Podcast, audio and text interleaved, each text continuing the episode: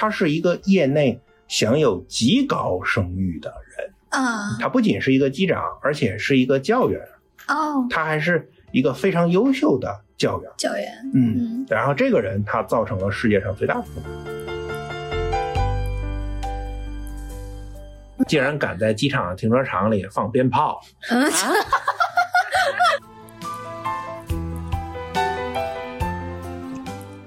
嗯。把屎留在天空上还不行吗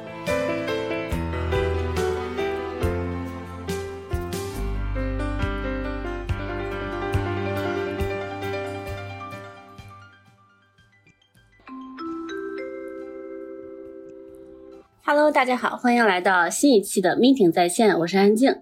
今天呢，我和耶娃邀请来了我们，嗯。萝卜，萝卜，萝卜，这新马甲我要强调好几次，要不然记不住。邀请了我们萝卜老师，萝卜老师从那个之前的我们线下活动有一期分享课，给我们大家呢分享了关于空难的呃知识。嗯，他作为航空爱好者，爱好者。爱好者啊，爱好萝卜老师作为航空领域知识的爱好者，然后给我们分享了一下关于航空的一些呃理论知识啊，还有空难呀，还有他听到的一些小趣闻。然后呢，当天也是圈了好多好多的粉。回家了以后，我们的群里边还在一直讨论，是吧？对，然后好多朋友都说要提前跟大家伙说要在直播间蹲守。然后今天呢，我们就把萝卜老师给邀请过来了。那我们先做一下自我介绍。哎，好的，谢谢主持人。大家好，嗯，我叫萝卜啊，我是一个航空的爱好者。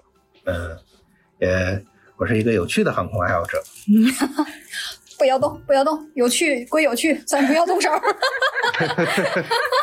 是一个有趣的航空爱好者。不要紧张。呃，呃，特别想分享一些有趣的航空知识呢，给大家，也是希望大家呢能够更多的去了解这个关于航空方面的东西。好的，哎，谢谢大家。嗯，那我们也请另外两位自我介绍一下。大奎。嗯，大家好，我是 Meeting 新闻活动的发起人大奎。啊，我今天是蹭蹭听的。好了，我是过了小长假仍然还在活着的 野娃。好，那我们今天呢，就是请了这个萝卜啊，萝卜老师，今儿就跟我们好好聊一下，呃，你感兴趣的这个。领域当中的空难这个系列是不是？对对对，空难是一个系列。嗯，那之前呢，我跟安静我们俩人是啥也不知道呀，然后一直在拉了个小群，就想拉着这个萝卜老师，差点说秃噜嘴了。我也是，拉着萝卜老师就说这期我们要聊空难，那呃会不会？很吓人，你知道会不会我们两个一点也不懂？你看萝卜老师是不是能够先给我们来个提纲啊？萝卜老师告诉我们说，不需要提纲，不需要提纲，因为每一场空难它都是没有准备的，有准备的空难，一下子不一样了。哎，所以说我们不能要有提纲，我们要突发的，是要突发，要突发，搞得我跟安静我们两个就是心慌慌，心慌慌，古宅心慌慌。呃，没有心慌慌，不用心慌慌，因为空难不可怕。其实空难就在我们身边，每一年都有几起。果然果然很变态，我就喜欢这变态的。到了夜晚，熟悉的领域了，如鱼得如鱼得水，这个主题太好了。既然如此啊，那既然是萝卜老师这么在行，我们就把这个主场交给萝卜老师，让萝卜老师跟我们好好讲一讲你想聊的这两个空难，对不对？嗯，是这样，其实。我做这期呢，有一个想法，就是我特别希望，就是说大家，嗯，能够有对航空啊，包括空难在内啊，有更多的了解啊。往大了说呢，说，呃，我们的国家正处于一个高度发展时期，对吧？那对，对吧？这是从大了说。那从小了说呢，说飞机其实离我们也越来越近，所以说，我认为应我们应该像欧美的发达国家一样。就是说，把航空的领域的这些东西更早的去进入到大家的视野当中，嗯，对吧？当然了，我们每天有我们抖音啊，我们有朋友圈，我们有公众号，对吧？我们每天会看各种的直播，嗯，但是呢，我也希望啊，作为一位航空的爱好者，我也希望说大家能有一个机会，说也也去了解关于航空领域的知识。这样的话，从小的范围来讲，说我们坐飞机啊，是不是能为我们坐飞机，对吧？提供更多的便利，利用我们知道的航空知识。嗯啊，从大从更大的环境来讲呢，说我们是不是能更多的具备一个科学的素养？嗯哈，那符合我们的那个几几个校训是吧？哎，对对对，就就是这样，就是这样。就最起码的就是说，你你能不能通过今天早上今天的这个天气的情况，空中云的形状，能判定今天你下午的那段航班能不能延误？能不能？这个也可以，因为航空里面有一项有一项叫航空气象学啊。那实际上你看到天空的云彩，它是不一样的形状，它不一样的形状代表了这个上空这个高空的风的变化。那结合你之前的这个天气情况和之和这个温度啊、湿度啊等等要素，实际上你是可以在一定程度上推断出。也呃，在未来短时间之内，这个天气会变成什么样？嗯，是这样的。包括我们的降水啊，降水啊，它其实也是分很多种，它不同的不同程度的降水是对这个飞机有不同不同情况的影响的，也是可以推断出来的。其实。啊，那这样，其实我我们之所以入坑，是因为上次你讲你你讲那个雷暴之子，雷暴之子，雷暴之子一定要 这个现场再再再说 啊！雷暴之子，我们这个得。那那既然你这说到这儿，那跟我们讲一讲这个云到底是什么样的情况下，它也很有可能会产生一些就是延误啊，或者是就是一般来讲吧，是这个样子的，就是说为什么会产生降雨呢？就是有两种情况。一种情况是，我们现在处于一个很温暖的环境啊，这时候突然来了一股冷空气，嗯嗯，它过来了，那这个时候呢就会产生降雨。那第二种形式呢，是我们处在一个寒冷的情况下，突然来了一个很温暖的空气，嗯嗯，是这样的，它它也会产生一种降雨。强对流天气啊，强对流天气是指前者，弱对流是指后者啊。对，当然广义上来分啊，并不是非常专业的气象学的分。嗯嗯嗯，就是说。如果说你现在天气非常冷，嗯，然后出现了暖空气，嗯，向你过来啊，就是南方的冷空气向你过来的话，那么这个时候持续的降雨呢，它会非常微弱，但是反过来说，它的持续的时间会非常的长，啊，也就是说它缓慢。对对对，你比如说春雨，且绵长。比如说春雨，你想春雨是什么啊？我们叫春雨蒙蒙的，啊，朦朦胧胧的那种感觉。我们本来想接贵如油的，哎，其实就是春雨贵如油。那像它是一种很朦胧的那种感觉，啊，对不对？对对对，很很温和的那种感觉，让你知道春天来了，嗯，对不对？嗯，对吧？这就是一种情况。第二种情况就是你处于一个暖空气里啊，然后。北方啊，比如说经常看天气预报，就西伯利亚来了一股 寒流，这种是强对流啊，因为冷空气的作用效果远远高于暖湿的空气啊。这个时候，这个雨是强烈的，嗯，强烈的雨，嗯，而且呢，它会非常剧烈的去下啊，非常剧烈的这个天气，大风啊，打雷这种情况，它对于空航空的影响是非常大的。嗯啊，这种情况是什么呢？是秋雨。嗯，你想想看，一场秋雨一场寒，嗯，对不对？对，对吧？这个时候是秋雨，是这个样子。所以说，如果说你感觉今天天天上有云彩，今天的温度又比较的高，嗯，那么就非常有可能在最近的一段时间会有一场暴雨的发生。嗯，如果说你一直关，你有一个出行的计划的话，而且这个出行计划又非常要求你准时的话，嗯，那你可以去参考一下，呃，近几天的天气变化。如果说近几天都是持续的一个高温，嗯哼，嗯，持续的高温，然后你观察天上的云很多，嗯。而且天上的云是一块儿规整的那种，一块一块的那种，一朵一朵的，对对，就是一朵一朵的。嗯，那这个时候就叫预示着可能会有一场非常强的降雨会来临。这样子，我我一直以为就是一直天气很好，就会一直一直下去。呃，一直天气很好，往往会意味着马上会有很强大的对流。那我怎么来判断这一场可能会来的强对流是在今天，还是明天，还是后天？对，这种好能持续多久？对，这个一般来讲是这样。从气象的角度来讲，说没有人会预预测这个东西。你包括你，即使你看央视的天气预报的话，他们所有的都叫降水概率。嗯嗯，降水概率。那只有说你在掌握了一个大范围、大尺度的。这种天气的运动，嗯的情况下，你才能做出这种判断。比如说，大量的观测站、地面观测站或者是气象卫星这种。但是说从我们的生活角度来讲的话，实际上是可以根据过去的天气预报，嗯，来显示，比如说这个地方大约是降水周期大约是多少，嗯嗯，比如说天津的话，可能说到七八月的时候，可能说是。呃，平均下来可能一个月会有四场暴雨这类的，啊，这个你你是可以通过之前的气象观测资料可以获得的，是这样。但是说有一点就是说，这个空气很潮或者天很闷，这个你肯定是能感受到的，对，你肯定感受得到的。那么你知知道的就是说，什么时候最有可能在下雨呢？那就是在傍晚啊。是在傍晚会最有可能的下雨，就是下班点对对对对对，听众们注意一下。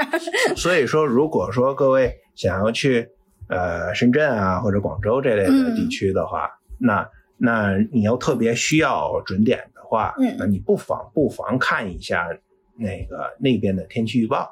嗯，哎，而且是建议大家就是说，呃，要赶早班。不要下午走是吧？对对对，下午走就很容易就是延误。对对对，而且其实你本站的延误是一般也就是两个小时、三个小时这样的。嗯嗯嗯。实际上最惨的是一种什么情况呢？比如说这架飞机它直飞的是广州，嗯，呃，比如说广州、重庆，嗯，天津，嗯，那然后再从最后从天津返程广州，嗯，啊，那这种票一般就会卖的非常便宜。嗯哼，啊，它为什么呢？同样的服务，为什么它就卖的卖的很便宜呢？嗯，啊，是因为它的延误率非常高。那这架飞机可能说，它在广州就已经延误了一个小时才起飞。嗯，它到了重庆或者成都之后的话，它又在那个地方延误了三个小时。嗯，这样的话就是四个小时，然后再飞过来，飞到天津之后，他发现天津的天气也不太好，他又延误了两个小时。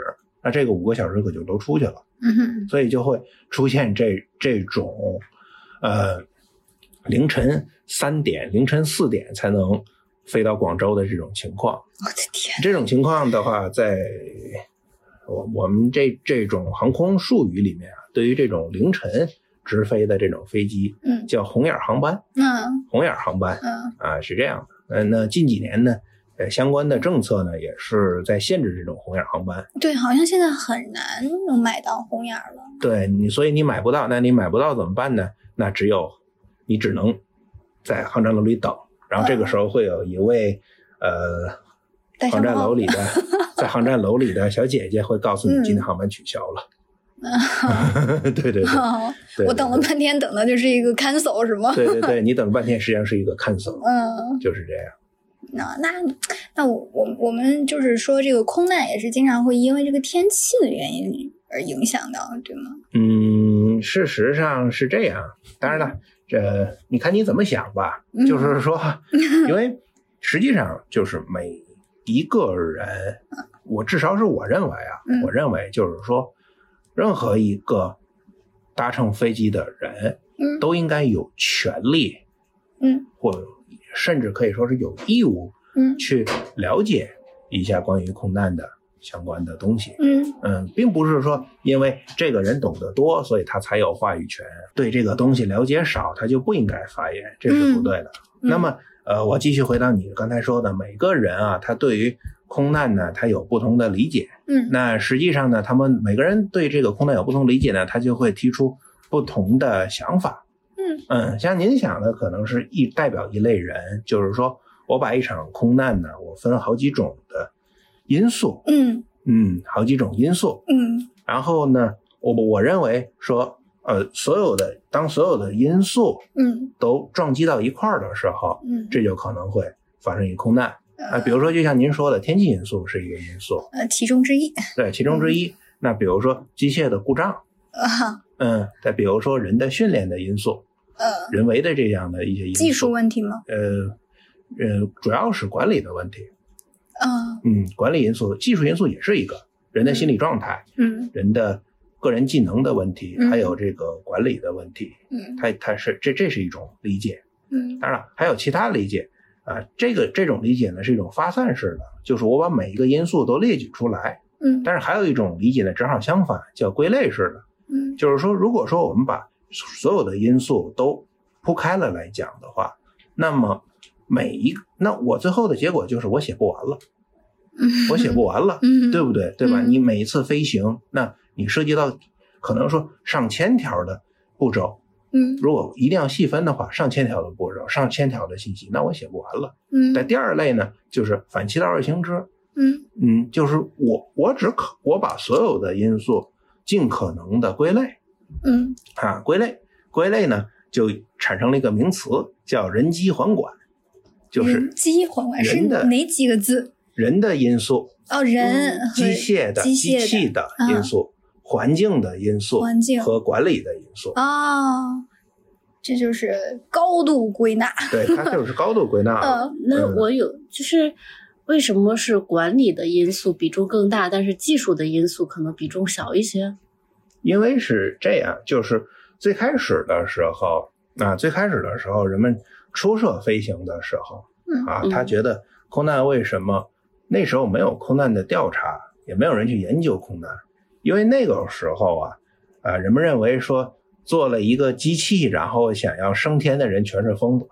嗯说我们为什么要理解这些疯子？嗯啊那么逐渐的，后来呢，更多的随着这种民用飞机的普及，那后来呢，人们觉得呀，这个这空难为什么会发生呢？那就是人的问题，嗯。嗯，或者说是机器的问题，就很简单，就归纳为两类，是人的问题啊，或者是机器的问题。嗯。那再后来，当你继续的分析人的行为的时候，尤其是在呃二十世纪五十年代之后，这种人的行为的心理学得到了更多的发展之后的话，那人才是才开始发现说，人犯错嗯。并不一定是人主观上的不认真，嗯而实际上它有很多的因素，你的心理的因素，你的环境的因素。嗯那么，在逐渐的在思考的时候，那我们就发现说，实际上，如果我们假定一个人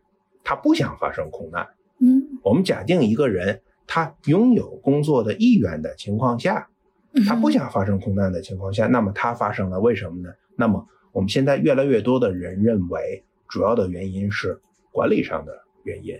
那比如举举一个例子，那比如说这个飞机它没有被妥善的维护，那它升空了，嗯那那那它是为什么呢？更多的人在关注管理的问题，是不是你的管理出现了啊漏洞和疏失，是吧？比如说这个飞行员疲劳驾驶，嗯啊，那为什么会出现这个疲劳驾驶呢？那是不是公航空公司的管理出现了问题？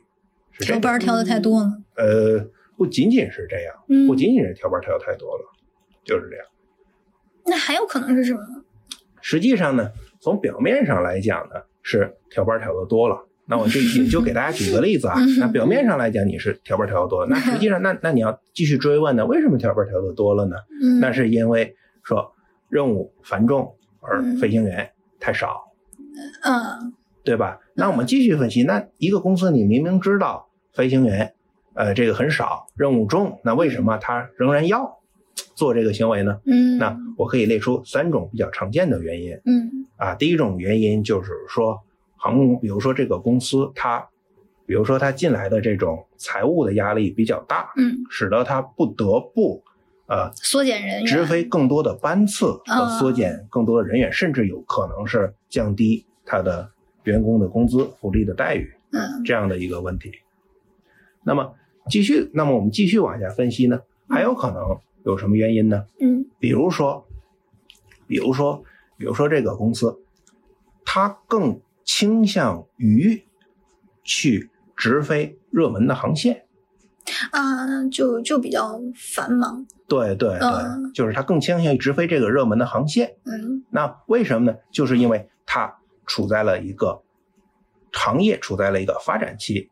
比如呃，说，大家都有钱了，大家都想坐飞机，那就这个想去玩儿。对这个市场就突然扩大了。嗯这个市场有扩大了，需求对啊，有这个嗯需求，那有需需需求的话，就要有市场。嗯，那有市场的话呢，那对于一个公司来说，当然了，它可以配备更多的人员，嗯购买新的飞机。但是从短期的角度来讲，就是它，那你的人员还没有训练出来的时候，你的飞机还没有到的时候，你怎么办？你只能加一个人，多用，加班次。加班次。对，再比如说叫公司的管理文化，嗯，比如说有的公司就属于这种文化，就是我一我一次能直飞，我一天能飞四班别人只能飞三班我就很厉害，我就很牛，嗯嗯，我就是扛把子，我就是顶梁柱，还有这种文化等等嗯等等的原因都可能会存在。哪个业界都有这种神经病。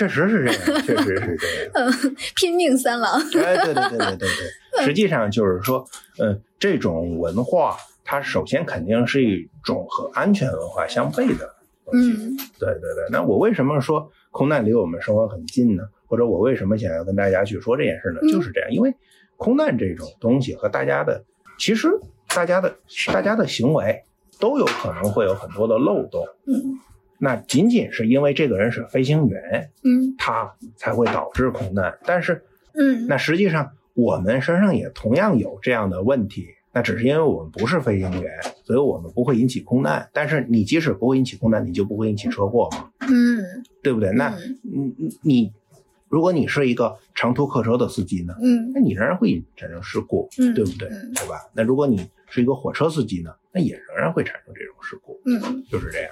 所以说，为什么我说我我我说这个这个事情呢？就是因为，就是因为我我我认为，就是说，只有在公众能够，我们大众，我们大家能够充分的去了解这些东西，嗯充分去理解这些东西，那这个社会才能形成一股强大的力量。嗯这个这个力量它，它才会让这种不合理的制度嗯或者不合理的、不合格的人，才会让他们去消失，才会让这个整个的体系和行业变得更加的稳定，嗯更嗯加的这个顺畅，嗯，就是这样。那你呃，在做准备之前，你不是要跟我们说今天想要详细讲的两个空难，对不对？对，啊，然后有一个名字特别长的那个叫特什么？特内里费，哎，对对对，那个那个就就好像应该是您刚刚说的那种，就是管理的问题，对吗？对对对对应该是它就是归纳到这个问题。因为为什么我要挑这个说呢？嗯因为这两个空难啊，我个人啊，嗯我个人给它的主题嗯叫膨胀。嗯那先跟听众们说一下，咱是哪两场空难？啊、第一场就叫做特内里费空难，嗯第二场叫做日航幺二三空难。啊对，那首先呢，为为什么要说这两场？因为特内里费空难是世界上最大的空难，嗯死亡人数最多的空难。嗯第二场日航幺二三空难是单机空难当中死亡最多的、嗯啊。特内里费空难就是两架飞机相撞嗯，啊，日航幺二三空难呢就是一架飞机自己炸了是吗？呃在坠地，坠地啊一架飞机坠地。嗯嗯，那为什么为什么说这个是我想跟大家分享的？嗯是因为它实际上说了一说了一个事儿，叫嗯膨胀。这两个你都归纳到膨胀吗？对，就是膨胀。嗯什么为为什么这么说呢？那你想想看，世界上最大的一场空难嗯啊，这叫这个特内里费空难。嗯，那这场空难是由一个什么样的飞行员造成的呢？你给讲讲，从头讲。啊，那那 我我我我昨天啊，就是在学习这个过程当中，嗯学到手机砸脸直接晕倒，所以我觉得我学的不全面，所以一定没有你给我讲讲的好玩儿。对吧？所以你你从头帮我讲讲。嗯，是这样，就是说，嗯就是特内里费空难的制造者嗯啊，直接制造者，我们叫事件的直接责任人，嗯嗯，是一个明星机长。啊，他是网红机长。呃，不，他不重要，他是一个业内享有极高声誉的人。啊，他不仅是一个机长，而且是一个教员，哦，他还是一个非常优秀的教员。教员，嗯，嗯然后这个人他造成了世界上最大的空难。嗯那么为什么要讲日航幺二三空难呢？那那大家想，那那那反过来去想，你说这个世界上死亡人数第二多、嗯单机死亡人数最多的空难，嗯会发生在一个什么国家嗯啊？那一一想这个事情，大家都会想，是不是一些啊所谓的欠发达地区嗯啊？那不是啊，竟然是日本。嗯，发达国家依然也会有，对对，对就是说这么严重的空难，嗯竟然能发生在日本这种国家。嗯啊，这种大家天天就去说这个日本工匠精神啊，啊，日本人这个对吧？作嗯他作为一个呃非常强大的一个经济体，他竟然能发生这种空难这么大的事儿，嗯他来发生，那那那那我们就想为什么呢？就是因为膨胀，嗯就是因为一个人或者他特别优秀，那他特别优秀的时候，他就会膨胀。啊，你所谓的膨胀就是这个个人性的，对对对，啊他就会包括国家也一样，群体也一样。嗯对吧？日本啊，我日本这个国家啊，日本这个国家做事也一丝不苟，嗯这么好，那这个时候他也会去膨胀，他也会去膨胀，就是这样。实际上，特内里费空难说起来就是非常简单啊，就是就是说这种一个大的机场，嗯大的机场呢，它遭到了一个恐怖的袭击，嗯，说它的一个花店，是是是在在哪个机场？它在帕斯拉马斯群岛。啊，好厉害，对，它在帕斯拉马斯 群岛，那是一个旅游胜地，它是一个西班牙的一个地方。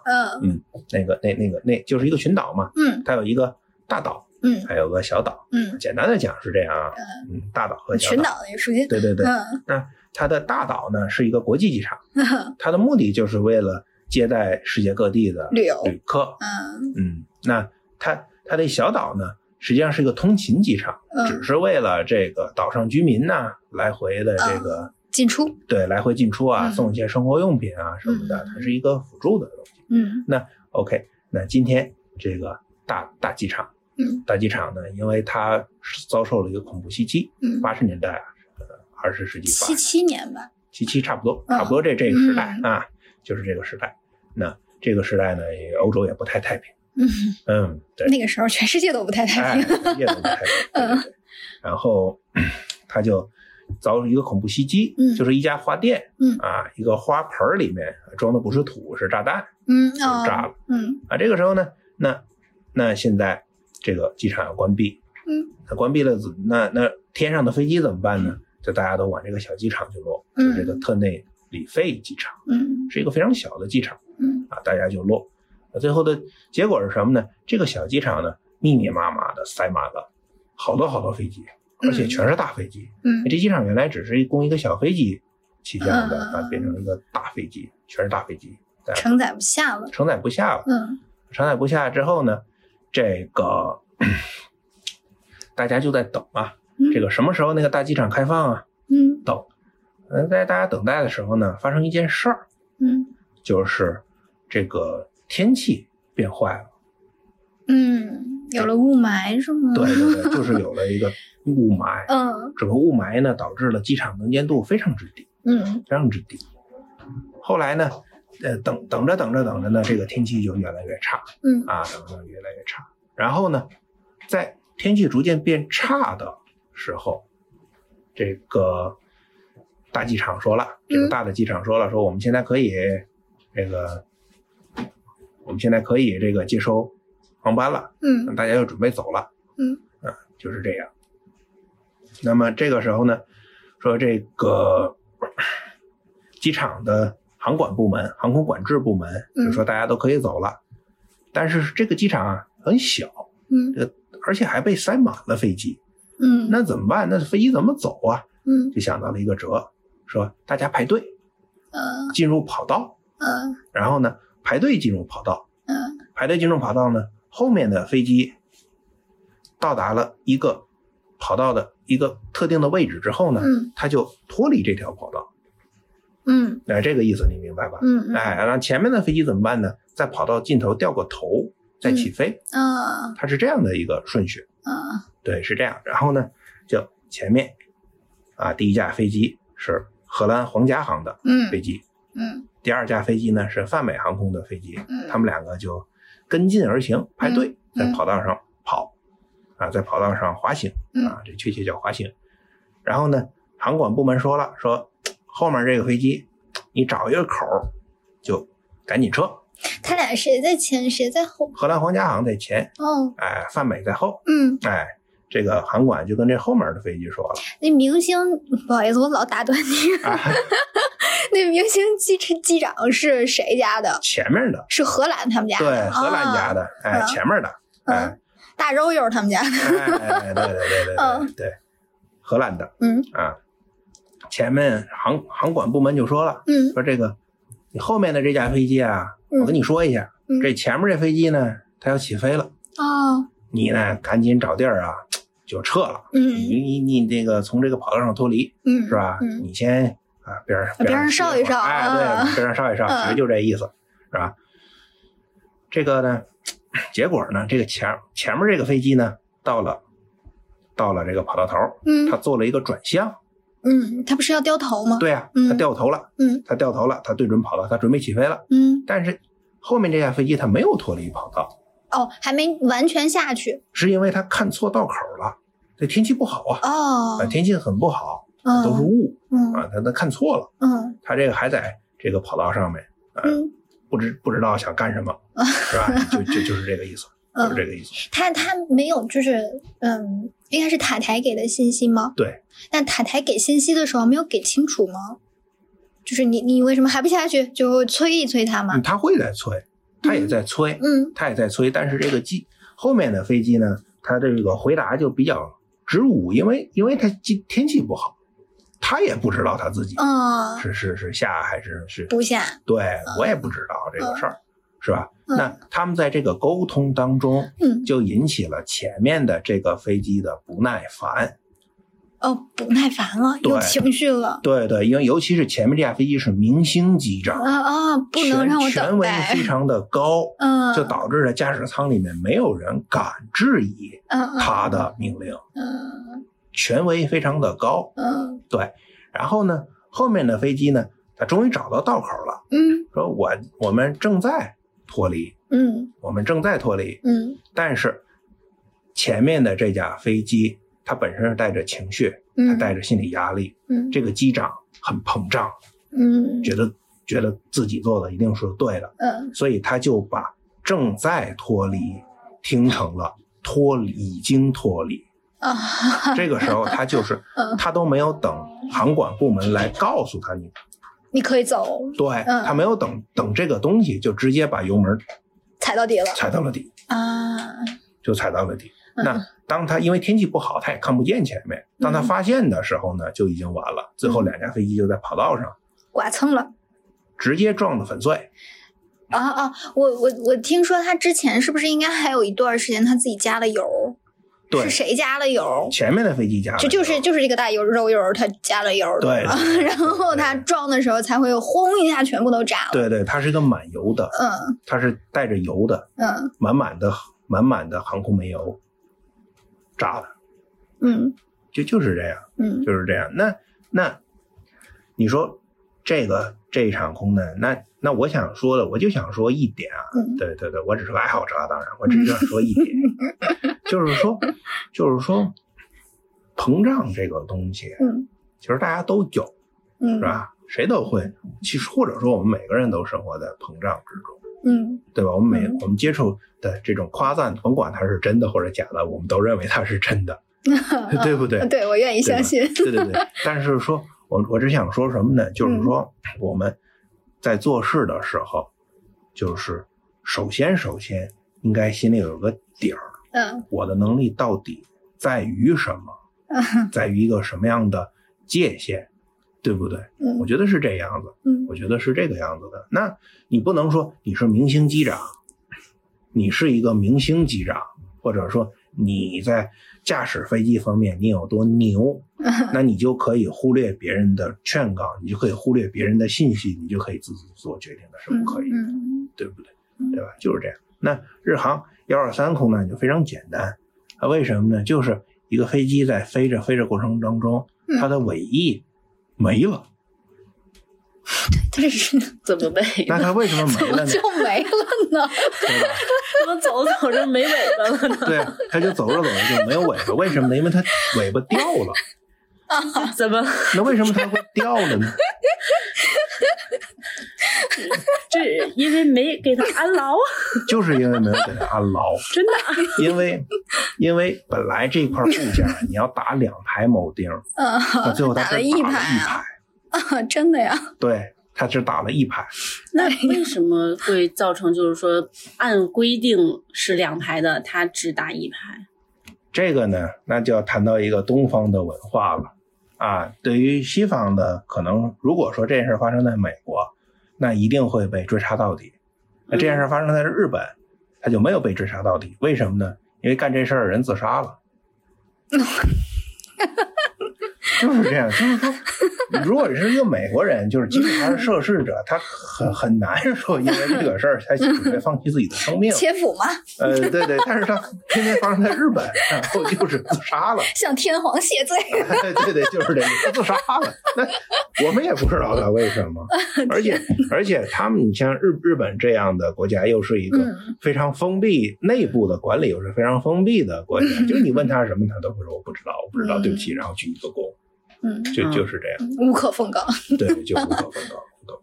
嗯，所以就是这场空难，咱只知道是因为这个原因，但是为什么他会这样子做，并不知道。嗯，对对对，我们只短了那些能说，螺丝我们只能说猜测 嗯啊，或者我们要么选择他们的事件调查报告，嗯嗯，说，或者说我们选择去自己猜测，嗯，就是这样。实际上很少有空难说能够给出一个绝对确切的结果。嗯可是这件事情，你想，嗯嗯，就是我不知道这个在在维修飞机，或者是说那个去检测定期保养。对呀、就是嗯像这些人，他们不是就算是安装的人没有安装上，但是后续的人肯定也会检查得到呀。他他是就是觉得他自己本来就应该只有一排就够用，是吗？还是还是他压根儿就没检本查出来？来就应该有两排，嗯本来就应该有两排，嗯，那不可能是一排够用。那那就是没有检查出来，对吗？那这个问题的话，这个我也没有办法你。无可奉告。不是无可奉告，是因为那人自杀了。我也他自杀了，他为什么？他少安的人自杀了，对，那就应该追查那些检查的人。检查组，对不对？那那你就肯定不那你就又说到日本的文化了，那嗯要么就是不知道，要么就鞠躬，要么他就自杀。那你说不要不要再逼萝卜老师。嗯，这这这就没法知道了，调查不出来了。对啊？而且只是说当时有传闻，嗯当时有传闻就是说说波音，因为日本的飞机市场基本上被美国占据，嗯嗯，那架飞机是属于波音公司的飞机。那有传闻说，波音为不想失去呃这个这样的市场，嗯不想失去客户，那那不让报是吧？最后波音可能是嗯背了锅，嗯啊，可能波音最后也承认说，我们的手册好像写的不太明白之类的。安装图没有写清楚。对对对对对，可能就是这样的。嗯，安那些眼儿是干嘛的？透气用的。对对对对，因为因为就是说，实际上就是如果大家感兴趣啊，可能我讲的也不是特别明白。如果大家感兴趣，嗯还是看一看原看一看这个百度啊或者其他的资料。有纪录片什么的吗？对对对可以给大家推荐吗？呃，纪录片的话，Discovery 就是有一套空中浩劫，嗯嗯，呃，这个 B 站上也有，各种视频网站也有。嗯对，那个是还比较的真实，因为因为所有的空难都会有争议，嗯。都会有争议，尤其你涉及到呃亚亚洲国家，嗯包括像新加坡这样的国家，比如说那比如说调查人调查人员认为，嗯嗯，那我我某个飞行员他是自杀，那家属就是不认，嗯。啊，这就是一个新加坡飞行员，他叫朱卫民嗯啊，他是个华裔啊，叫朱卫民，嗯那他就是他开飞机，然后这飞机竟然能垂直落地，嗯，最后垂直落地了。真的垂直落地，就是就是直接车毁人亡了是吗？呃，怎么这么说吧，嗯就是可就是可能他不是垂直落落地，他是带着速度垂直落地。它它是怎么？就是就是飞机头这样子垂直，还是说平面飞机头扎进去了？就是你们想的垂直落地是我这个往窗外抛物，嗯，对吧？它不是抛物，你把这个物体装上两个发动机，这个发动机还带着速度，嗯，带着加力，嗯，然后垂直落地。是，嗯，就是就是就是平地，没没有掉到海里。它是掉到了一个。水泡里啊？啥 叫水泡啊？它是掉到了一片沼泽里。沼泽，它是东南亚的，东南亚地区的，它掉到了一个沼泽里，垂直的，带着速度的，两具发动机都是完好的，带着速度的。然后黑匣子被找到了，然后黑匣子发发现了一个问题，说经过了测试，发现它为什么会落地呢？因为它某项。跟安全息息相关的一个设备被关闭了。这个关闭我知道它是空中的关闭。第一，我清楚它是空中的关闭，这个是有证据的。第二，这个东西无论如何都不可能在你操纵的过程当中被关闭，它只有可能压根没开。它是开了，然后飞行过程中关了。嗯嗯嗯嗯，对，然后这个东西它不可能被你误碰，嗯，它只有可能是人起身找到了那个设备，把它关闭，嗯，对，然后第三个，第三个就是我通过它的黑匣子啊，我们知道当时的副驾驶并没有在驾驶舱，副驾驶去了卫生间，嗯，啊，那最后根据它的飞行轨迹。分根据它的各种各种的这种飞行剖面的技术性分析，嗯，认为是机长朱卫民他故意把这架飞机往地下砸的，然后又根据了这位这位朱机长根据了他的近期的生活调查，发现他投资失败，欠了一大笔钱，再加上说坠机那天正好是。他的一个非常重，对他非常重要的一个日期，什么日期呢？就是这位朱机长以前是个新加坡空军的飞行员，嗯，然后那好多好多年前的那一天，他们遭遇了一个飞行事故，嗯，啊，这位朱机长本来当时派他去，他后来没去上，换了别人去，结果那次那些被派去执行任务的飞行员因为事故撞山，一个也没回来。啊天哪！所以说那天等于对他是一个特殊的一天。嗯，那经过种种的分析，调查人员认为他蓄意自杀，但是这个事儿家属就从来不认，家属不认。这没有，这其实说不通啊。对啊，这说不通啊。就是所有的证据都是间接证据，那你不能说因为这一系列东西你就认定这个人就要自杀。嗯，你不能说因为他欠债，你不能因为这一天对他很重要。啊，或者怎么着，他就是自杀。对他，这就算如果要是说就是他，对吧？就是有有点某种意识，那一定也是中邪这块的，就绝对不可能 是，对对对，对 不对？对啊，灵异事件，对不对？对啊，对啊。但是但是你就是你就是不不能认为，除非什么呢？除非你在驾驶舱里设摄像头。嗯。但是这个呢，其实。很多年前就有人考虑过，说我们是不是要在驾驶舱里？因为驾驶舱里实际上是有录音机的，这是有的，嗯，这是有的，嗯，啊，这是国际上规定必须有的，嗯，但是它并没有规定必须有摄像头。那这是为什么呢？因因为有人认为，尤其在一些西方国家，认为你侵犯飞行员隐私。那 好，嗯，你侵犯飞行员隐私，嗯，那万一飞行员两个飞行员之间讲个黄笑话怎么办？嗯呃，对不对？那不也有录音吗？呃，对对对吧？那那总比你带着录音和录像一起比较好吧？声情并茂。哎，对对对对对对对，就就是这样，就是这样啊。其实其实是这样，有一两场空难是这样的，就是以前的时候啊，就是在美国啊，他为了一些美国航空公司为了吸引这个旅客。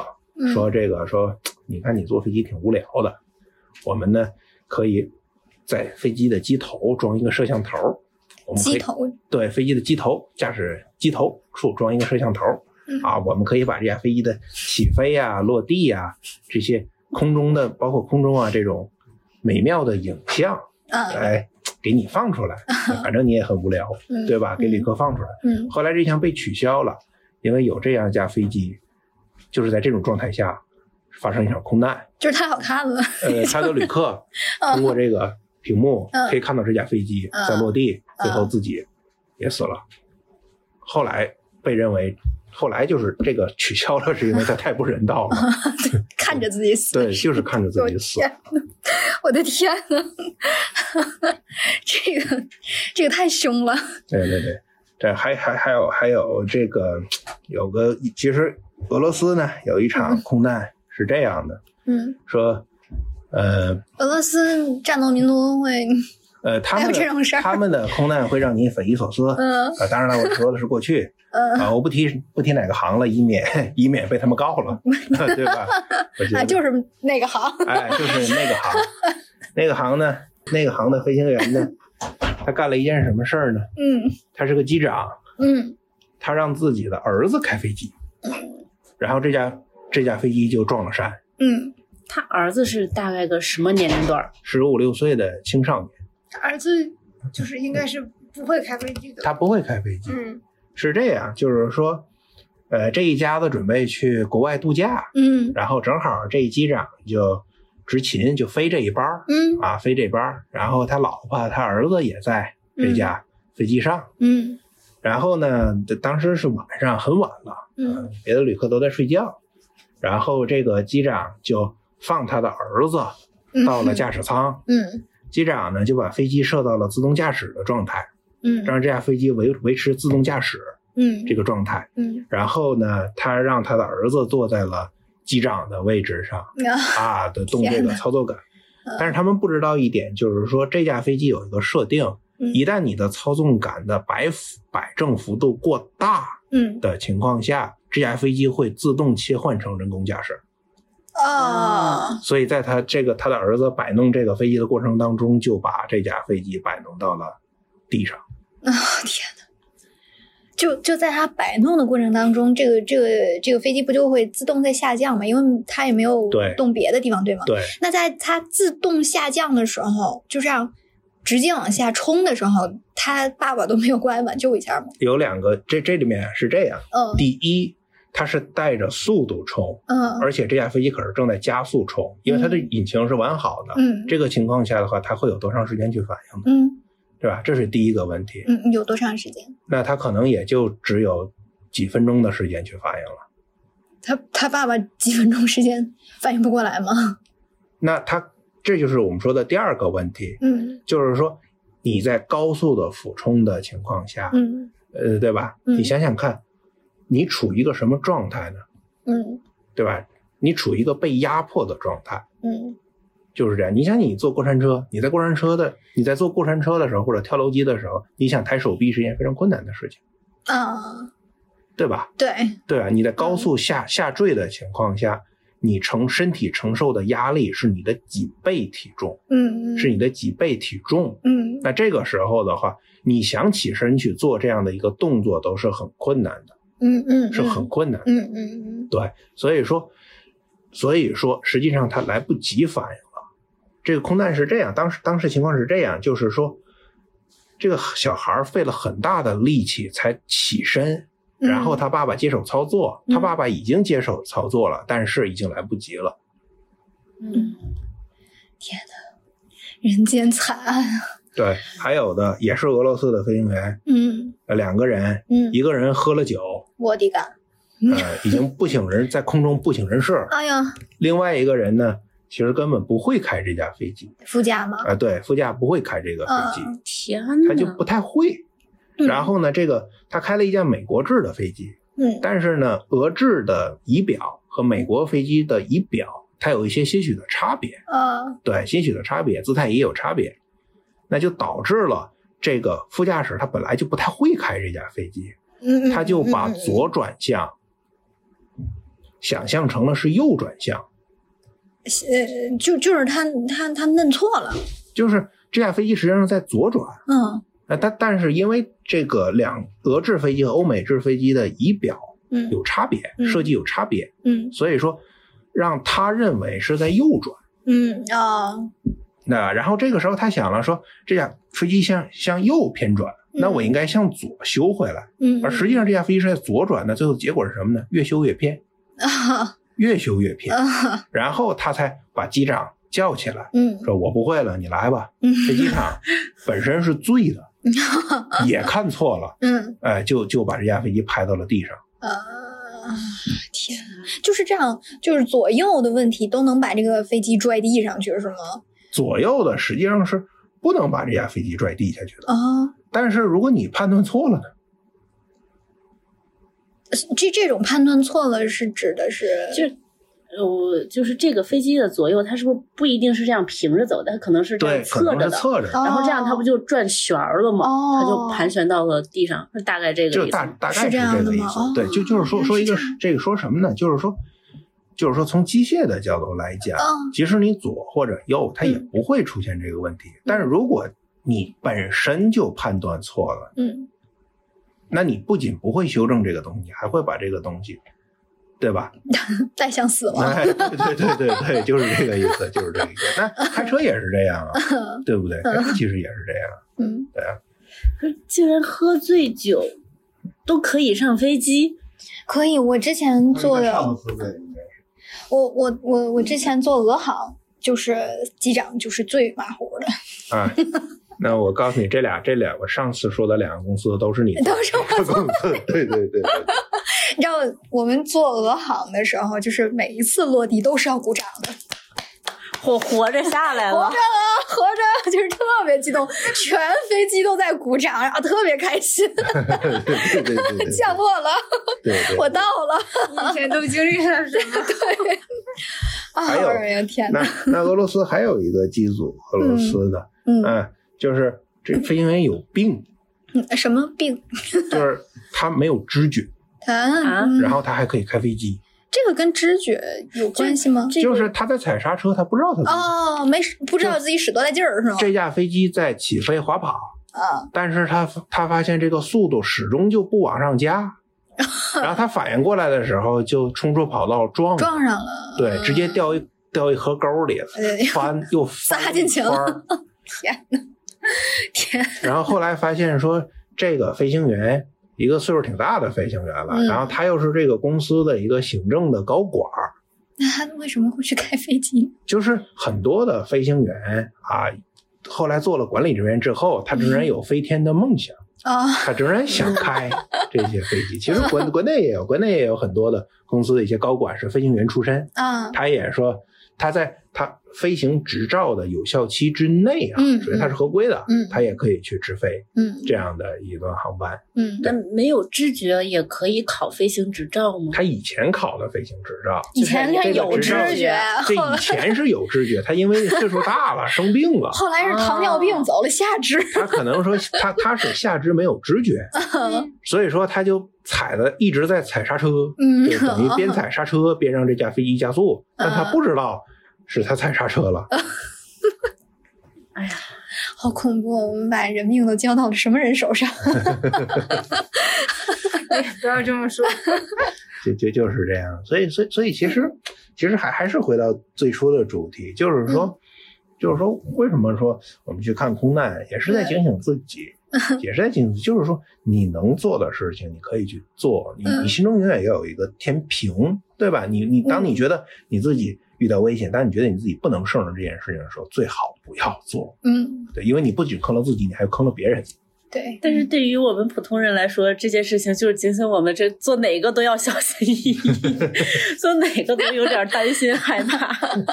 这个 这个其实其实是这样的，就是说，那这就是谈到第二个话题，就是说，我们作为一个普通的乘客，我们作为普通的旅客，我们能做什么呢？嗯，就是首先就是别图便宜，不要做联行，哎，别别图别图便宜，不要去图便宜，因为因为你你你图的便宜，第一，你图它便宜，它肯定有的便宜的之处，嗯它为什么会便宜？嗯对吧？那有有一些就会跟安全相关，嗯，对对对，因为当一个公司它压力很大的时候，它的经营状况很出现问题的时候，它有它是很有可能会在一定程度上，它会导致它安全系数下降。嗯这点是是一定会导致的，嗯，这是第一。第二就是说，我们也不要助长这种这种风气的存在，对不对？对对吧？因为那这种便宜便宜票卖的好，那那那那那你说贵的票卖不出出去，那你劣币驱逐良币，嗯，那那那最后的结果，那那你说就大家都会变成非常危险，是吗？对啊，大家都会变得很危险嗯，就是这样。还有就是说，尽量啊不要买一些这种红眼航班，嗯就这种晚上十点多起飞的这种，晚上嗯十一点多、十一点、十点多呀、十一点多、十二点多起飞这种。呃当然年我们年轻人嘛，年轻人都喜都都喜欢熬夜嘛，嗯可能觉得说。十一二点坐飞机也没有什么问题，我正好跟我朋友好哥们儿吃吃顿饭坐是没有问题，关键是开的那个人，啊！对对对对对对对，对吧？对对对，你可能很高兴，但是你开飞机那人他不一定很高兴。对对对对，还有就是说，总有人喜欢往飞机发动机里扔硬币，是吗？嗯，起伏啊，对啊真的，起伏，那种叫起伏吗？呃，对吧？对对对，还报道过呀。就对就报道过呀。其实就是，如果大家想保证安全、想起伏的话，扔硬币是可以的，但是你一定要往驾驶舱里扔，啊，对，对吧？你不能往这个发动机里扔，你得往驾驶舱里扔。嗯哎你得扔给飞行员，他嗯可能是他比较高兴。对，就这样。还有就比如说，还有比如说，有人经常喜欢，有人经常喜欢拉那个飞机的应急舱门，哦，喜欢干这个事儿。有一种好奇心。哎，是这样，就是说，大家有好奇心，我现在就可以给大家解答。嗯它的设计上嗯是说什么呢？说即使你是个小孩儿，它也可以给你拉开。呃，它就是应急嘛，对，就是谁都可以它从求生。设计上，就是嗯即使你是一个特别羸弱的人，嗯你也可以拉开。嗯所以说，有人说了，我就动一下，它怎么就开了？那当然了，它设计上是一个五岁小孩都可以拉开的，你动一下当然开了。嗯，就是我已经给大家普及了，啊、大家的好奇心应该可以得到满足了。然后就是，呃，尽量别拉，尽量别拉。拉拉一个是二十万嗯，20万二十万是指的什么？人民币，嗯因为因为这套套材的话，它要从如果是美国的飞机，它要从美国进口；如果要是欧洲制的飞机，它要从欧洲去卖，嗯对吧？那这种你折算成美金，你折算成欧元的话，嗯，就是这么多钱。它等于说就是拉开之后这一次就就它就一次性的嘛。这个东西必须是一次性的，哦，它为了安全，它必须是一次性的。嗯对，因为这种滑充气滑梯，它里面有充气自动化学充气的自动装置，嗯，而且这个滑梯必须保证完全密封，嗯，所以说，所以说它只能用一侧，不能用第二侧。嗯，对对对，是这样。大家一定要为自己的好奇 买单的话，对对对，这个太贵了。对这这个就是很贵，所以说千万不要拉，因为你要知道这个东西，只要你一碰它就会开。嗯它设计就是让一个五岁的小孩都可以拉开，嗯它就是这么设计的。嗯，所以说只要一碰它就会开，就 是这样。所以说，对世界充满好奇的人，还是应该有有一些尺度对的。对对对对，还还有就是说，我还是建议大家呀，飞机那个机上广播还是要听一听，嗯是吧？其实大家觉得很无聊啊，好像什么的，但是关键时候真的会救你命，嗯因为你要知道一点，如果你买的是经济舱，嗯，你的你上面那个氧气瓶，你只有十五分钟的氧气，那那个头等舱的呢，头等舱的你可能多了十分钟，也没有多多少。对对，对 差不多是这样。我其实我每次都会听他那个广播，可是我每次我都想去摸那个救生衣，我摸不到，救生衣在到底在哪？对他，他说在椅子下面，但是我抠了好几次。没抠到。我我不是想拿，我就想说，因为每次都万一有事情，我能一下子知道在哪里。对对，还是每唯有每次坐经济舱，是因为是因为经济舱它呃，三个人只有一个人有吗？是这样，就是说。谁手快谁就赢。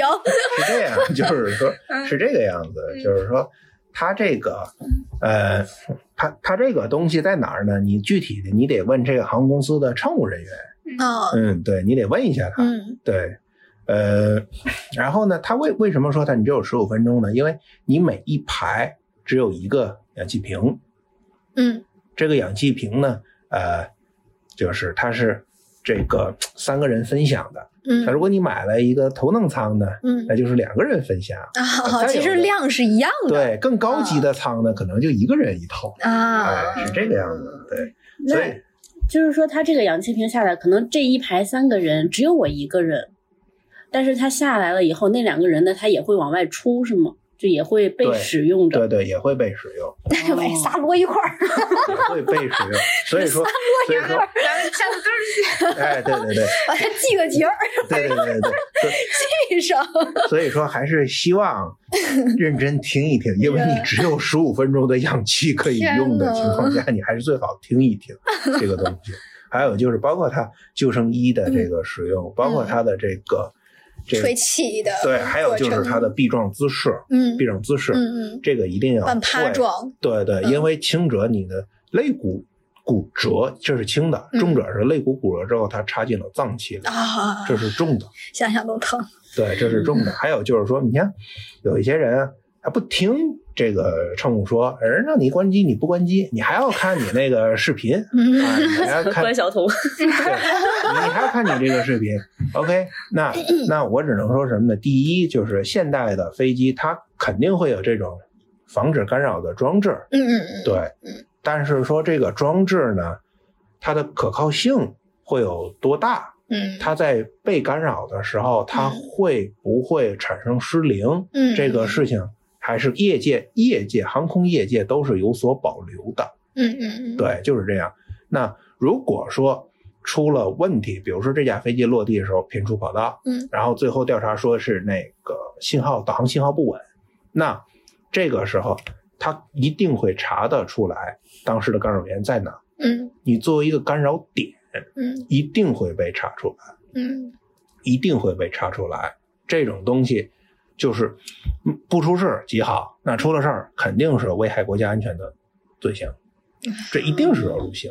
所以说，还是希望就是说，就是说不死也得判刑，对？对对对对对对对,对。然后比如说，还再比如说，有人喜欢戴耳机啊，这人这是个文明的，对吧？他总比你外放要好，他是文明的。那空空乘啊，提醒你飞机降落了，请你摘下来。嗯，有人不摘，嗯，那 OK，那我就想说什么呢？落地不一定每次落地都会非常安全，嗯，有的时候它落地它偏出跑道了，嗯它偏到跑道边上那个土堆里了，那这个时候飞机会有一个巨大的震动。嗯如果说在空乘人员提醒你的情况下你不摘，这架飞机没有安全落地，你撞到了飞机的舱壁上，嗯，这个这个耳机可能就会永远的留在你的耳朵里了。啊，对啊，嗯，这个伤害还是很大的。对对对，嗯所以所以说还是建议大家配合一下嗯乘务人员。比如说有的时候说快落地了，必须让大家打开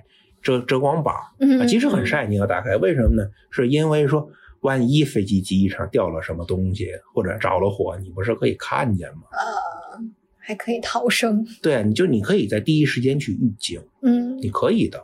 对，嗯。所以说，我打开舱门，对对对对对，这个时候那二十万就别心疼了。对对对对对对对，所以说而而且大而且你看，所有的飞机的座椅，嗯。它的那个结构是没有横梁的，嗯，不知道大家注没注意到，你的脚可以直接伸下去那，为什么呢？过去的飞机是有的，嗯。为什么现在没有了？是因为有有空难，飞机在迫降的时候，说很多的旅客因为那个横梁导致腿骨折，嗯，所以后来就没有了。嗯就没有，就是你的每一项设计，它都是经过了安全的考量，或者经过了鲜血的教训，啊最后才知道这个东西应该这样放，或者那个东西应该那样放，嗯就是这样。包括说有的公司，比如说有的空姐在发餐的时候，有一些 呃油腻的男人嗯喜欢拍照。啊，啊这个东西也是不要拍照的，嗯也是不要拍照的，因为因为什么呢？因为你发的这个东西很有可能泄无意中泄露了这个空乘人员的信息。嗯对，就是说，会不会有人去威胁他？嗯会不会有人去为为了为了这个危害航空安全去嗯威胁他、盯上他了呢？嗯，这种东西都是这样，一定要注意隐私。嗯再比如说，有的时候你转机，你转机，但是说，即使你转机，也要求你下飞机，不仅要求你下飞机，还必须要求你把行李也要带走，啊，对，这是为什么呀？因为怕有人放炸弹，哦，就比如说我我我放了一个炸弹，然后我中途转机我就溜了，嗯，这这这这个行李我带的这个行李就留在这个上面去，那我那我可以炸飞机啊。嗯嗯嗯，这都是安全隐患。对对，还有还有再再说一个，也是一个真实的案例。嗯我我有朋友他是个登山爱好者，嗯。那他登山爱好者的话呢，他就在他的旅行包里就常备了这种弹簧刀，嗯。对，然后他有一日乘飞机，他没他忘了他自己的包里有一把弹簧刀，直接被摁在地上了，是吗？这个一定是会被摁在地上，这个一定是会被摁在地上地上的，嗯，对，是是是这样，他最后就是在过安检的时候查到了，对吗？对对对然后被摁在了安检门那儿。这个是第一，一定会被摁到地上；第二，一定会被带走，嗯把你到了送到一个秘密的地方之后，嗯才允许你开口说话，嗯嗯是这样的。嗯，对，所以说每每次上飞机之前，所有东西一定要检查清楚。对对对对对，包括包括就是说我曾经就是带过，也是坐飞机嘛，嗯我带过了一个小模型嗯啊，想给我的朋友，嗯，然后这个东西就被过了三遍安检。什么就是一个什么样的模型？其实是一个车的模型，啊一个小车的模型，对对。然后就是他要询问你金属的，对金属的嗯，他要询问你这个带不带有遥控装置，呃为为为什么呀？因为飞机上不能玩遥控车。嗯，嗯，没有信号。对，你是吗？对啊，嗯，就是说遥控这个东西就是一种通信原理，嗯和和飞机和空管部门的通信原理是一套原理，哦只不过人家传递的是语言，你传递的是电信号。啊，对结果你那个是没有的，对吗？对，没有的，但是也被要求从三个角度各过了一次啊就照着安检机器，对对对对歪着对，他从各个角度来看你是不是有这个，或者是那个 中间有那个电芯儿什么的。去过安检，电脑电脑没有关机，他把嗯，我叫过去了，然后我就把电脑重新关了机，又过的重新又行李又过的安检。那您是被温柔的对待了，呃他没有问您，可能没有问您别的事情。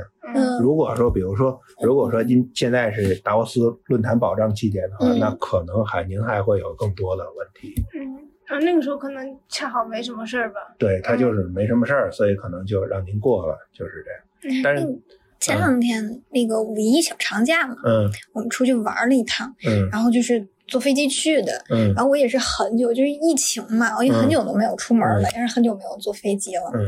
然后这次一坐飞机，我刚到咱这个滨海这机场，嗯。嗯，就安检就特别严嗯。啊。他当时的就是我我我排队嘛，嗯。我我去的时候正好人也不多，嗯然后和我前后有有一个母亲抱着一个小朋友，嗯哎，孩子也就两三岁的样子。嗯然后我我在他前面，嗯我包过去的时候呢，他就就是。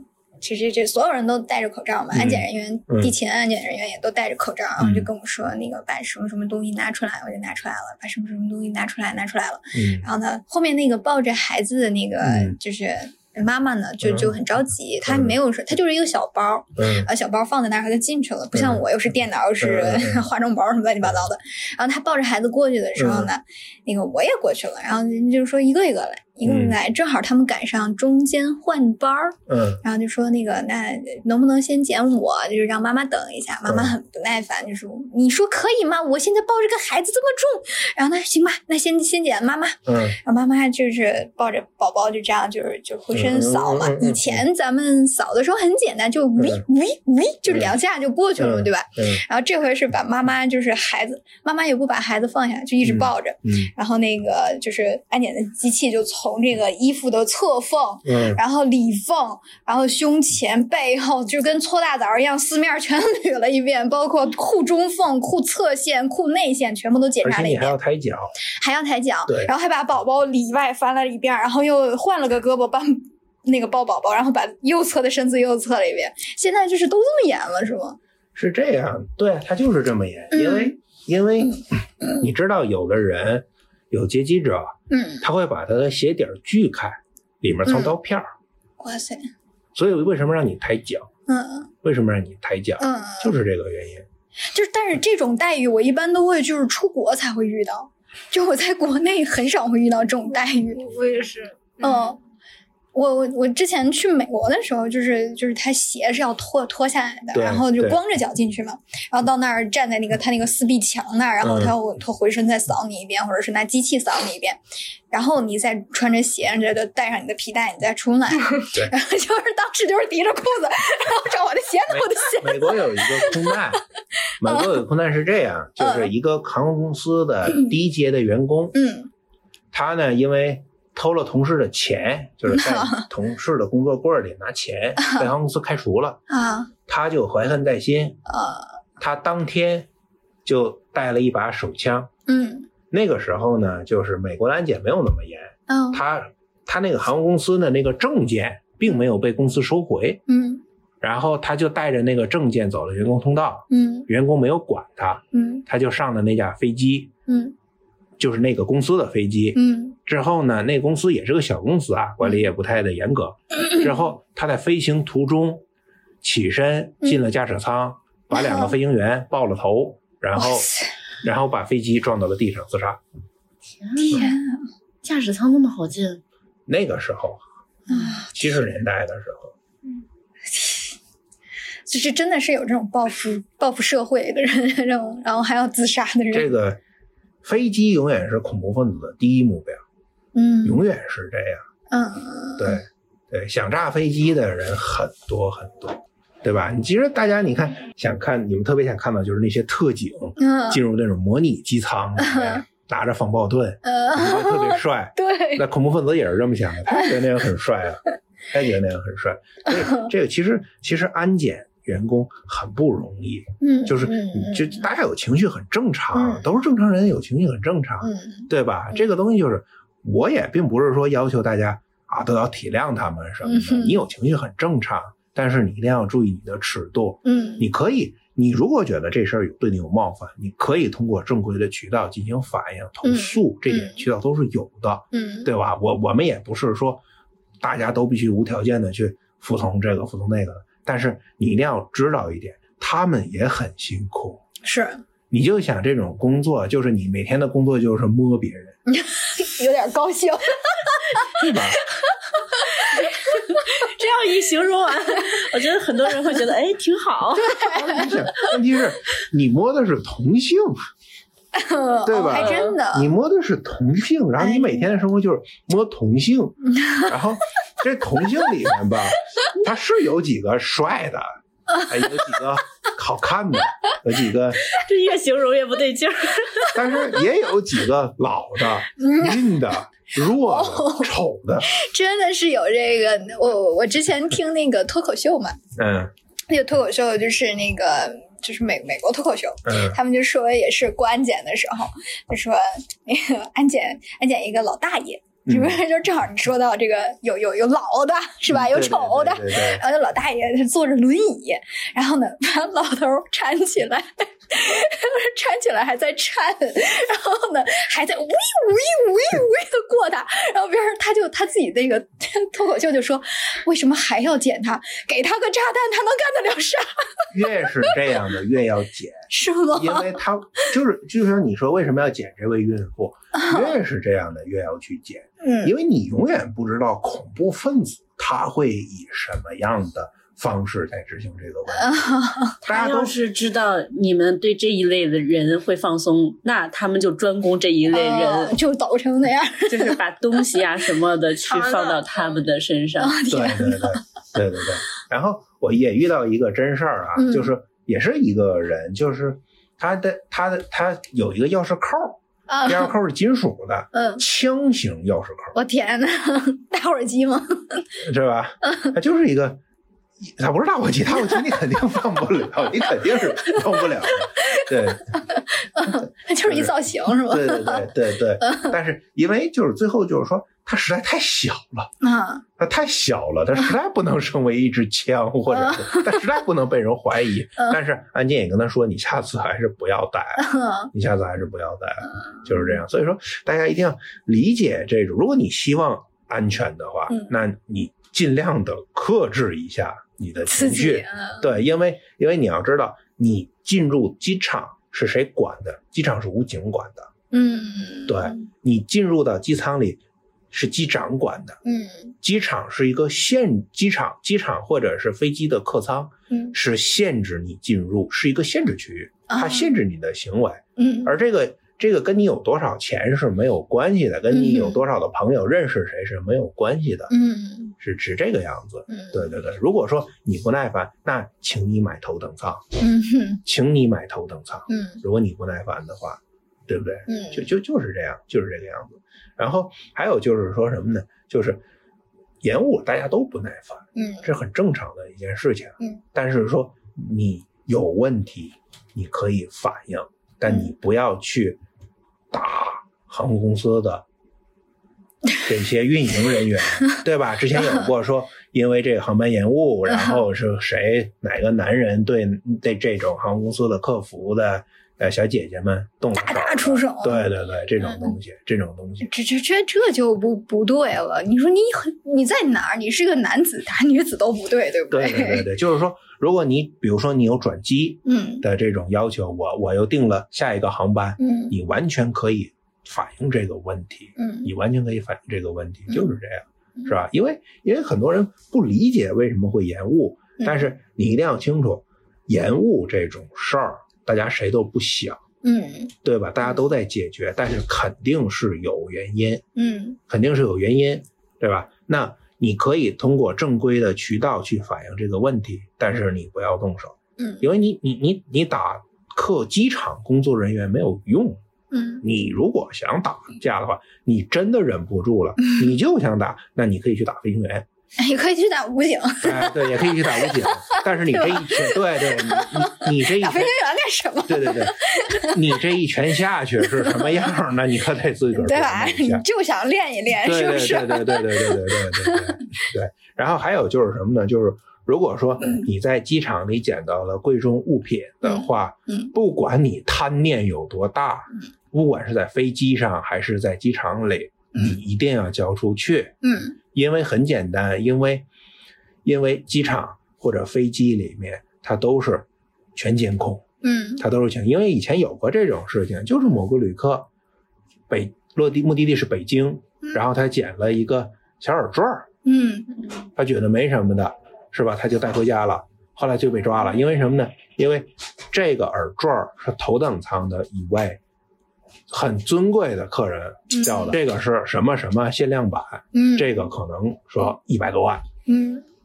这个耳坠一百多万，嗯。那你偷走了人家一百多万的东西，你想想这个这这这个东西，只是顺手捡一个，你说？对对对对给自己，捡了那么大个簪儿，对啊对啊，就是这个意思，他一定会找，一定会找着你。嗯。还有就是说什么呢？说比如大家这个行李箱啊，嗯，尽量去贴一些自己的个性化的标志，不要拿错，对对吗？对，不要拿错。嗯。对，因为如果说你拿错了，嗯。你开箱发现是老人的衣服，还好，这个还好，但就怕你说 你开错了，比如说对方带的一些珍品、人参啊什么的，啊或者说一个耳坠儿，嗯。对对对对对，真的是，这个问题就很大很大，嗯，就是也是会找到你的，会找到你的，对对对对。然后我特别想跟大家分享一个，嗯。也是一场空难啊，嗯这场空难的技术原因也不是什么技术原因，嗯。但是大家首先它是真实的嗯，大家也可以去讨论一下这个事儿。嗯。就是说，嗯，大家知不知道一个我国台湾省有一个运动员叫古金水，大家知不知道？不知道，哎，他是这样的，他是他是他是首个在国际铁人三项嗯，这个运动中拿牌儿的亚洲人，哦，他是我国台湾省的原住民出身。嗯。嗯，对他这个从小体能就非常好，哎。爬山上树都会。好玩，哎，他这个这个他为亚洲人在国际比上拿铁人三项，嗯，他能拿牌儿。嗯。那虽然不是金牌儿，拿牌儿了，这个很很厉害啊。嗯，这个，然后呢，他呢后来因为航空安全坐牢了。为啥哎，呀？那你讲一讲这个事儿呢？他这个，他这个把，这牌儿当铁饼扔出去了，哎，不是不是，他是台湾原住民。啊台湾原住民人家有习俗，说我过节的时候我要回到我的家乡，那我家乡在山上，嗯那山上呢交通也不便啊，水电力啊都不便。那是八十年代的，嗯，呃九十年代的事儿，嗯九十年代两千年，九十年代两千年之间越的说越近，怎么回事？那那那个事儿。嗯然后他这个就就就就就这个，他一想啊，那那那怎么办呢？我得回家回家过节去。嗯。他就他的侄子，嗯。他的侄儿嗯，就带了汽油，带嗯？带汽油。带汽油回去烧篝火做燃料，啊烧篝火什对吧？么的，啊，带汽油。那机场不让带汽油啊，嗯他的侄子就想了个招儿，他先在商店里买了漂白液，自己兑了一个是吗？然后把漂白液倒了出去，嗯。装上了，从加油站买了汽油装上去，嗯。装，然后把这个漂白液封上口。嗯。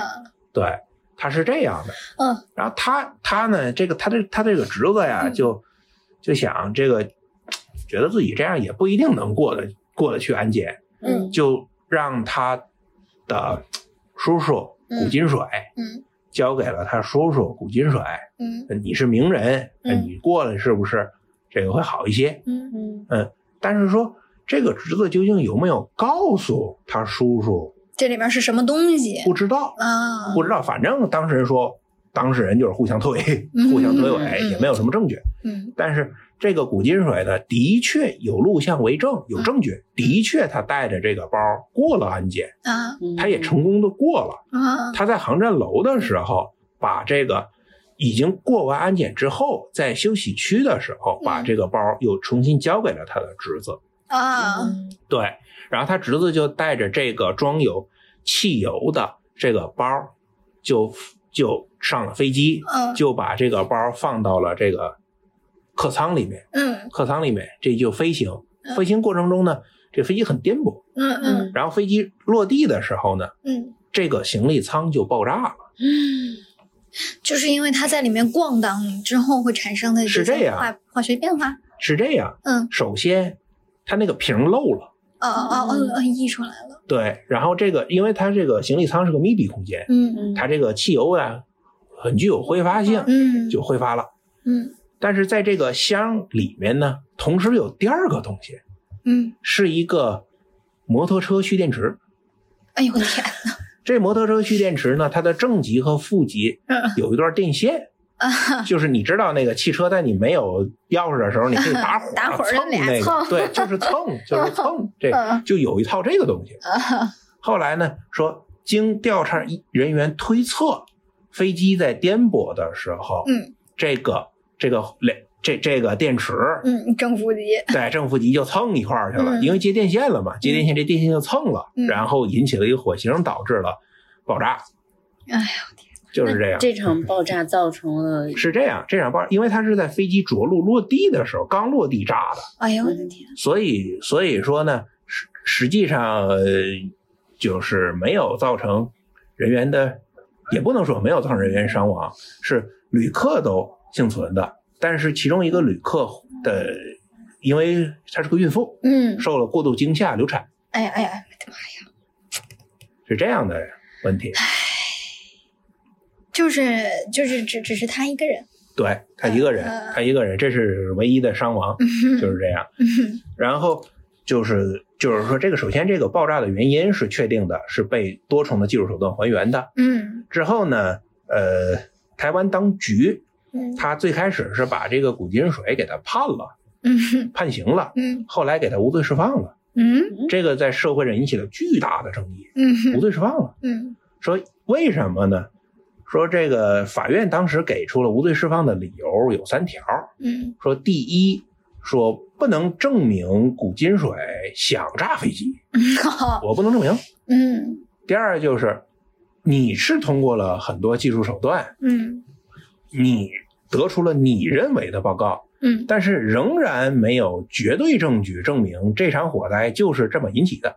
嗯，就是即使说你发现了有汽油，嗯即使你发现了汽油有很多的有很多的乘客事后可以提出证词说我闻到汽油味了。嗯对吧？即使说你发现了一个摩托车蓄电池，嗯它正负极被电线接上了，嗯你即使发现这个东西，法院的意思就是说，你也不能证明就是这么弄的，啊你也不能证明，不能证明这个事儿。嗯。对，这是他的第二条原因、嗯啊。第三条原因就是说，你这个事儿，你这个事儿本身啊，可能会存在其他的说法嗯啊，所谓的这种叫做疑罪从无这样的想法，就是因为一开始是判他的，后来家属上诉不服，然后才是最后是改判成无罪，但是他也在监狱里待了多少年？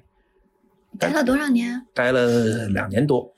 啊，对对对，但是不管说你待了多少年，就是说，总之这人肯定是臭了，这人肯定，是臭了。嗯对对对对对，就是这样，嗯，就是这样。哎呀天呐，所以说不让带什么东西，真的是不能带啊。为什么能过安检呢？汽油肯定是能被查出来的呀。就是这种名人像一看，那那那那就那就比如说，比如说大家都喜，比如说你是个安检员，然后你今天看到了你特别喜欢的演员嗯啊，比如说这种李易峰，或者或者其他的长得帅的、嗯特别帅的这种你特别喜欢的，那甭管甭管是曾志伟还是刘德华嗯。啊，是吧？嗯，你特别帅的，然后 这一下暴露年龄，哎，对对对对对对对对，差的有点太远了。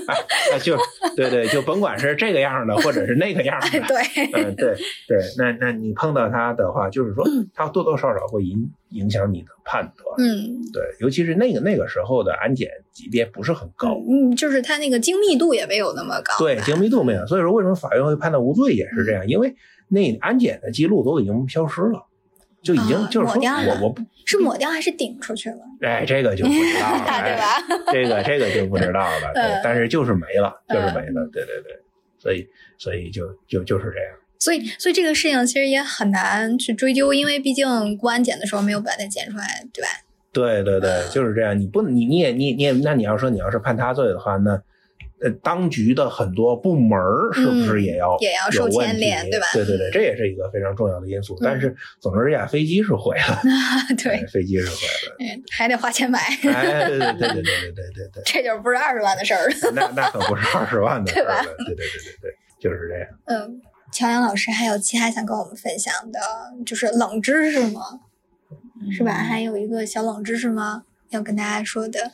冷知识，你看是你乘客角度的理解的冷知识吗？乘客角度，对，乘客啊，乘客角度里面，那你其实也可以说很多，嗯就是首先就是说，你那个飞机餐吧，飞机餐，它好不好吃，嗯就是它很贵，对我听说了，是挺贵的。对，它很贵，因为你甭管说它是个多么不好吃的东西，嗯你把这个东西从地面给它带到了一万多米的高空，然后你还想让它用这个四百六十公里每小时的速度向前跑，嗯这就是本身就已经大大的超过了这个食物本身的价值。啊对，就嗯就是这样，就是说，如果你很心疼钱的话，那无论如何 还是把它吃掉。把它吃下去，嗯把它吃下去，是这个样子。嗯还有就是说，呃，大家不要破坏飞机上的这些东西嗯，啊，就也不要不要写到此一游啊之类的。还有人写到此一游呢。对对对，或者或者说谁爱谁之类的，谁要跟谁永远在一起的，这个明年我一定要怎样这啊？对吧？因为有有些人就是想要把誓言留在天空上，对刻在云里，好不好？对对对，想要把想要把这个这个这这个誓言留在天空上，是吧？这个因为因为把屎留在天空上还不行吗？呃不是不是那个不是留在天空上，那个是留在空气里，啊，对，对，然后就是 就是说。因为这个东西呢是这个样子，呃，飞机上的所有的东西基本上都是进口，你要么是要花美金去买，要么花欧元去买，很贵。代价都是不可抵达的，对对对，太贵了。很贵。然后就是搞不好的话，还可能还给你定罪。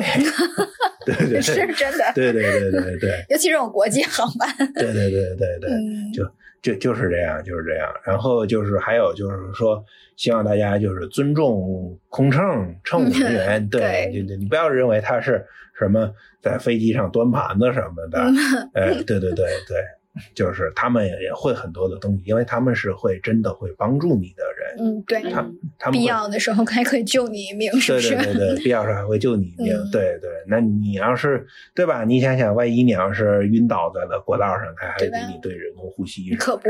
还是小姐姐，哎，对对对对对对对对对对对对 多开心的一件事情。对对对对。还有就是说，如果说你像家里有一些老人有一些心脏病什么的，也不要为难他们，不坐飞机就不坐飞机了。对，因为说强求。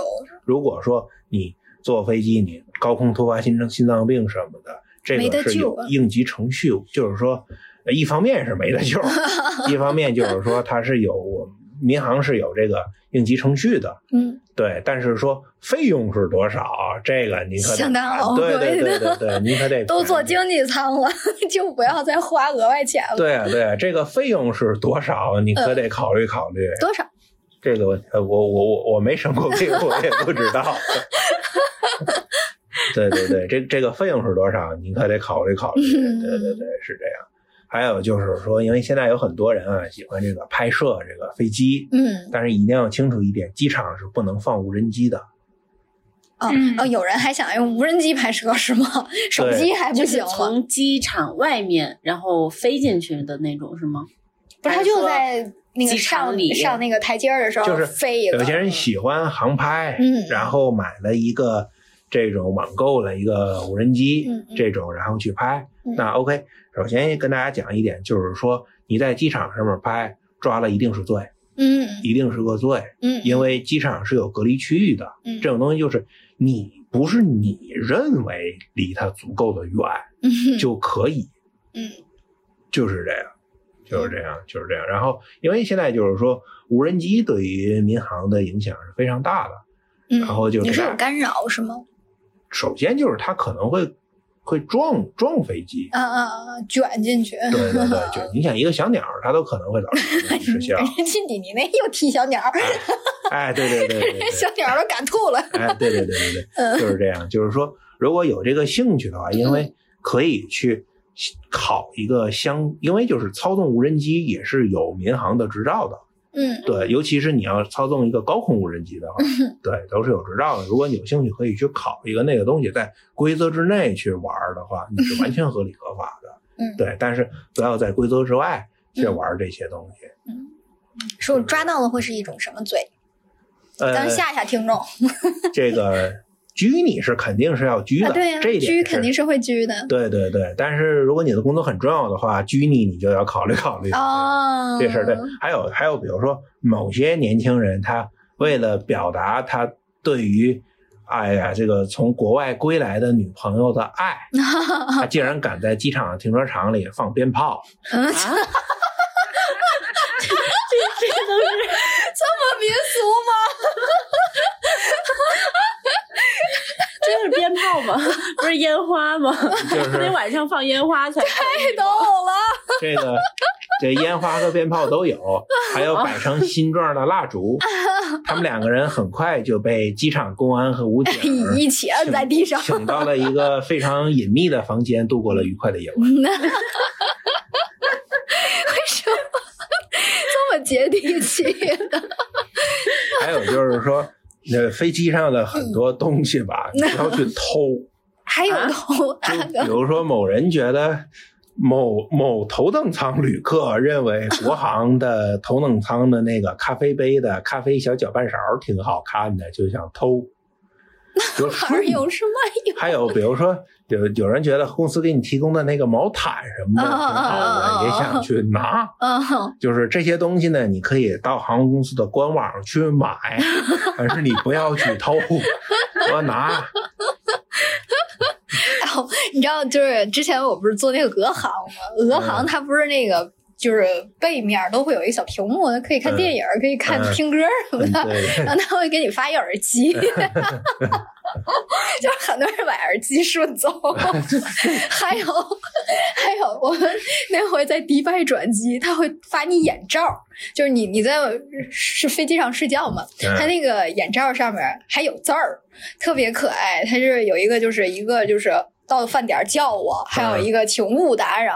我同事带反了，本来是想要就是要吃饭的，就是带成了请勿打扰，就是饿了，对对对，起来饿过劲儿了，回来他还把那眼罩带回去了，还给我看，就是就是希望大家不要把人丢到国外，真的是。那个东西，你想大家都反复用过的东西，那。我给你一条我穿过的裤子，你要吗？你不要，是那那为什么你在飞机上就就要要呢？真的，对吧？这点儿出息，气死了！对对对，你为你为什么就要呢？就可要可耐了，哎呀，对呀、哎，让他花钱买这都看不上，对对偏偏这种时刻就是喜欢往兜里揣。对对对对对对，你想，它一个公用的东西，它能有什么好的？对不对那个毯子什么的也都是公用的嘛，不不是一次性的吗？它不是，它都很多都是公用的。然后他就洗完了之后，他他会再重新再放上去，是吗？再放上去，对对呃，我看有的时候还会有袋子，他会再重新装个密封袋里再回来，是吗？对 对对，天哪！因为比如说，尤其国际航班啊，那你要经过检疫嘛，嗯那万一有一些昆虫，奇百怪的卵，奇怪的昆虫，对，对对对对对，嗯，有卵在里面。对对对对，天哪！就是这样。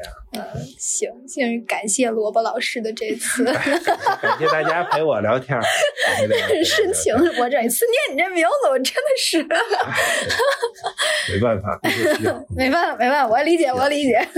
就是希望咱们老朋友啊，也能听得出来这是哪位老师，哎对对对对好吧？不要以为这是一位新朋友，其实是一位老朋友，好不好哎？对，很老的朋友。很老的朋友，没有没有没有很老，很老而已。